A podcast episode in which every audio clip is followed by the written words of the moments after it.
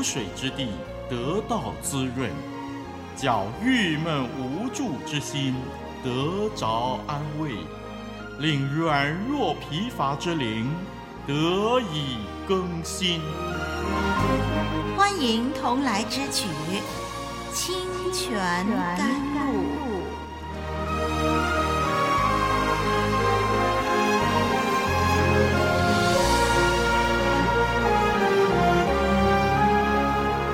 网络上的朋友，各位主内的弟兄姐妹，您好，我是林丽文，这是活水之声录音室为您播出的节目。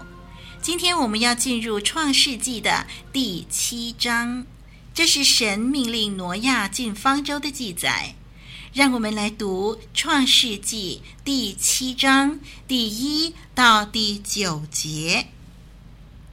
创世纪第七章第一到第九节这么说：耶和华对挪亚说：“你和你的全家都要进入方舟。”因为在这世代中，我见你在我面前是一人。凡洁净的畜类，你要带七公七母；不洁净的畜类，你要带一公一母。空中的飞鸟也要带七公七母，可以留种，活在全地上。因为再过七天，我要降雨在地上四十昼夜，把我所造的各种活物都从地上除灭。挪亚就遵着耶和华所吩咐的行了。当洪水泛滥在地上的时候，挪亚整六百岁。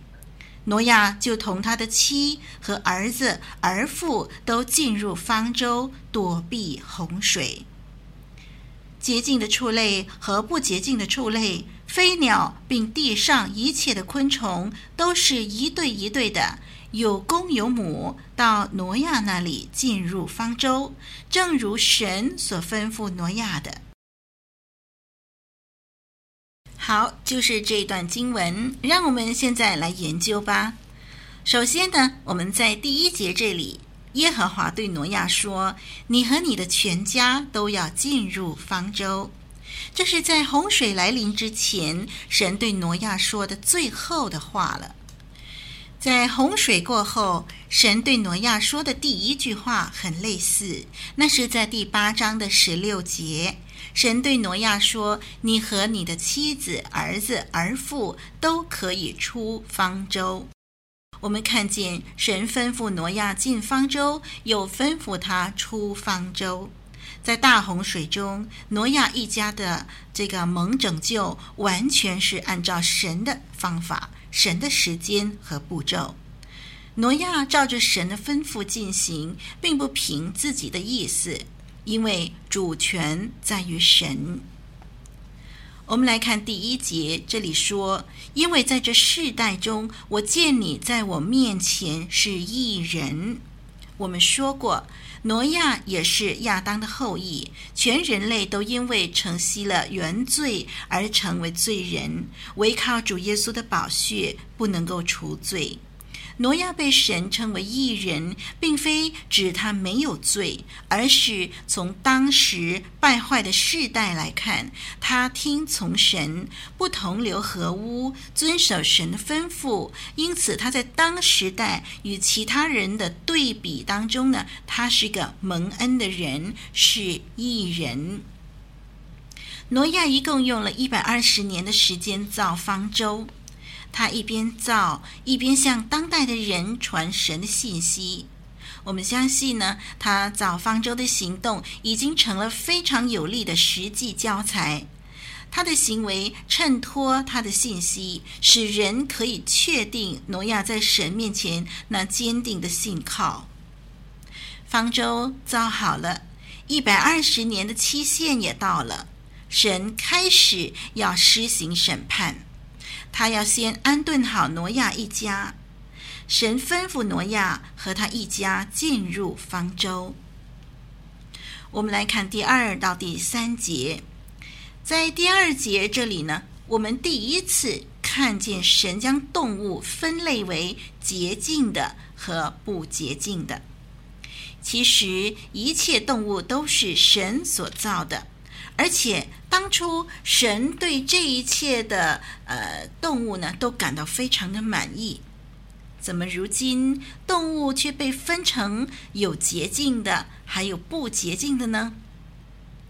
我们先回到创世纪的第一章二十九节。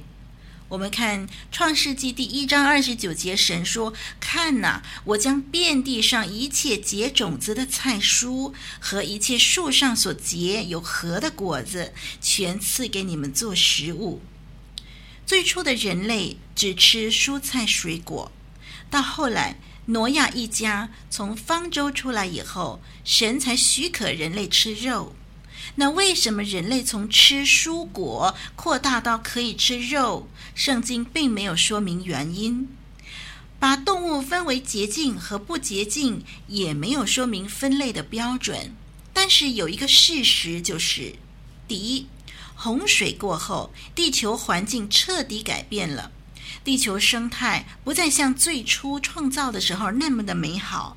地球上各方面的条件不再完完全全的契合人类生存的条件。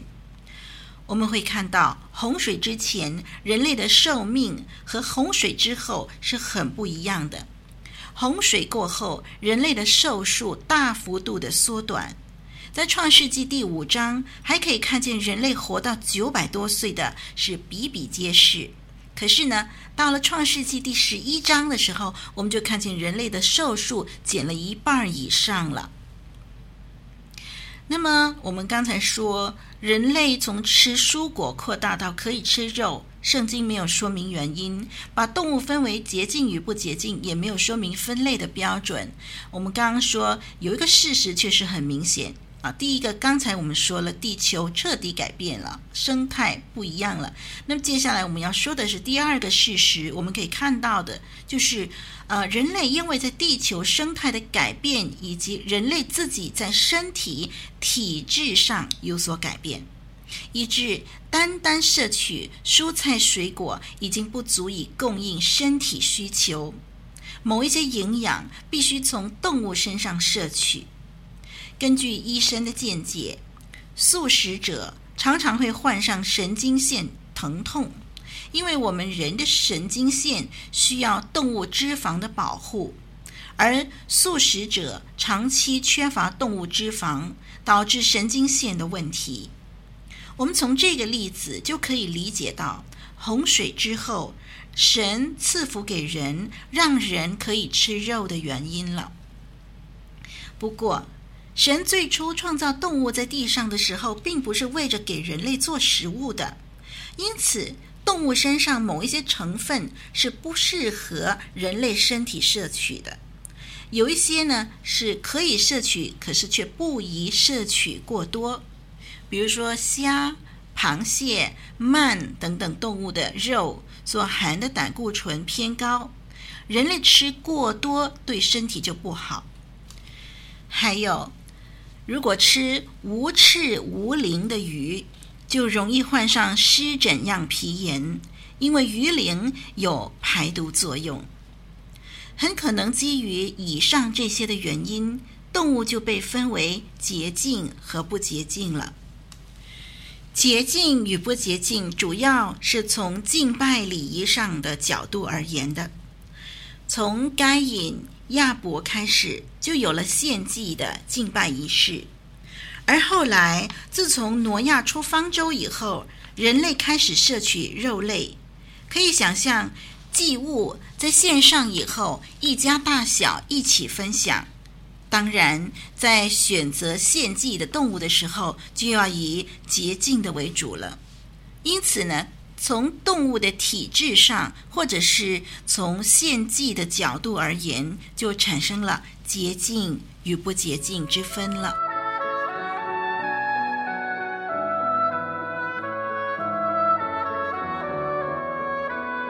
古老的故事，真实的历史，一部述说世界起源的书，《创世纪》，追源溯本。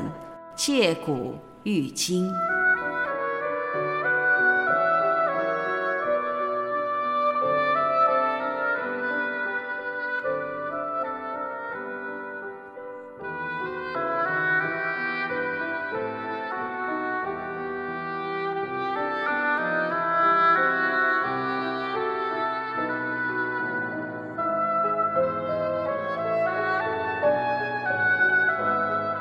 根据旧约圣经利未记第十一章所提到的动物特性，我们可以猜测到以下动物可能是属于不洁净的，比如说鳄鱼、蚂蚁、猿猴、熊、呃、猫、呃、蛤蜊、呃、蛇、鲍鱼、大象。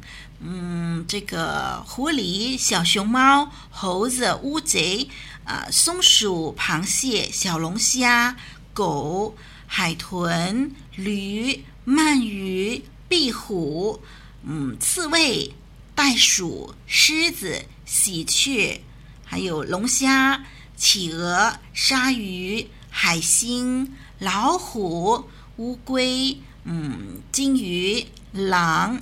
蠕虫、斑马、大熊猫等等，我们发现呢，在利位记里头，神吩咐以色列人不可以吃那不洁净的走兽。如果原因正如我们刚才所提的，那么今天我们为什么可以不必遵守这些饮食上的条例呢？嗯，原因推断如下：首先，宗教上的礼仪，因为新约时代的来临，耶稣基督已经完成救赎大功，所以在食物上不再有太大的限制。唯独拜偶像之物和血，在使徒行传当中提出来，要对这两样加以禁戒。同时，在哥林多前书，保罗也对拜偶像之物有非常灵活的处理。我们可以说，凡是神所赐的食物，都可以存感恩的心领受。第二个原因就是从动物体质上对人体有不良影响的角度而言呢，今天由于医药昌明，人类懂得适量的并且平衡的去摄取食物，即使身体出了问题，也有药物可以治疗。不像当年以色列人的时代，特别又漂流在旷野，所以当年在食物的境界上就格外严谨了。无论如何，神的吩咐与标准都是为着人类的好处的。在第四节到第九节这段经文里头，神预先说明要降雨在地上四十昼夜。有时候，一些较低洼的地区下一整天雨就会淹大水；有时候遇到雨季，连续下两三天雨啊，平时排水良好的地区也会淹水。而在这里，神说要降雨在地上四十昼夜，难怪整个地球都要被淹没了。我们留意第九节。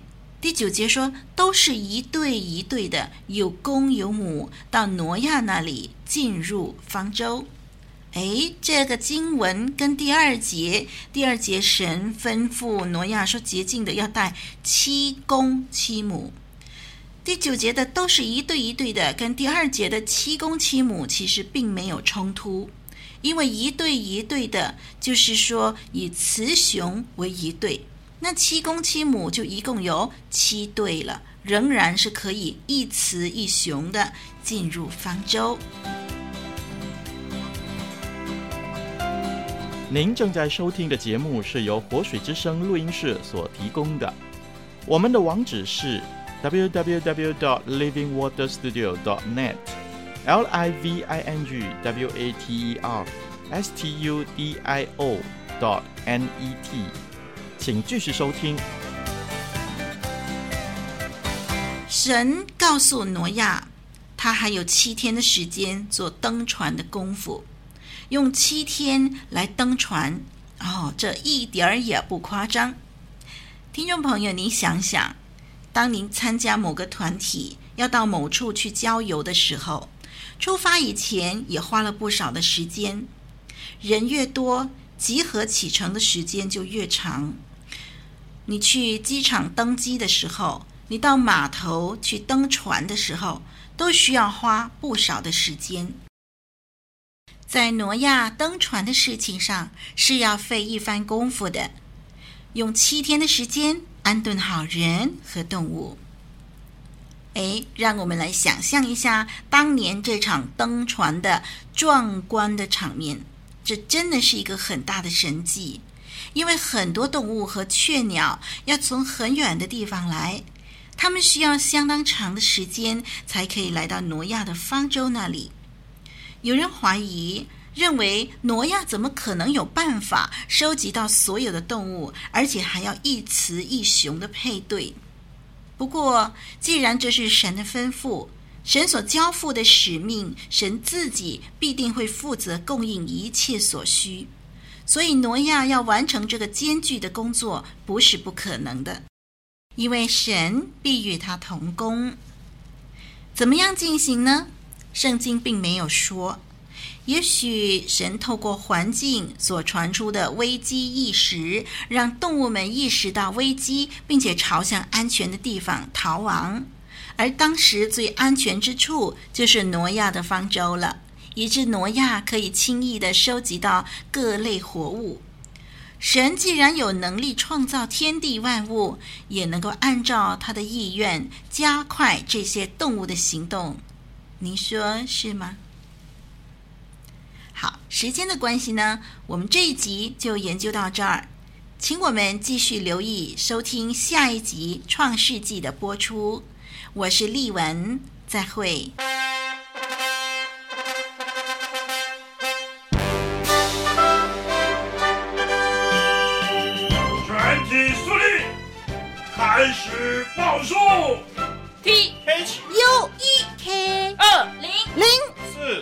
雅虎 com。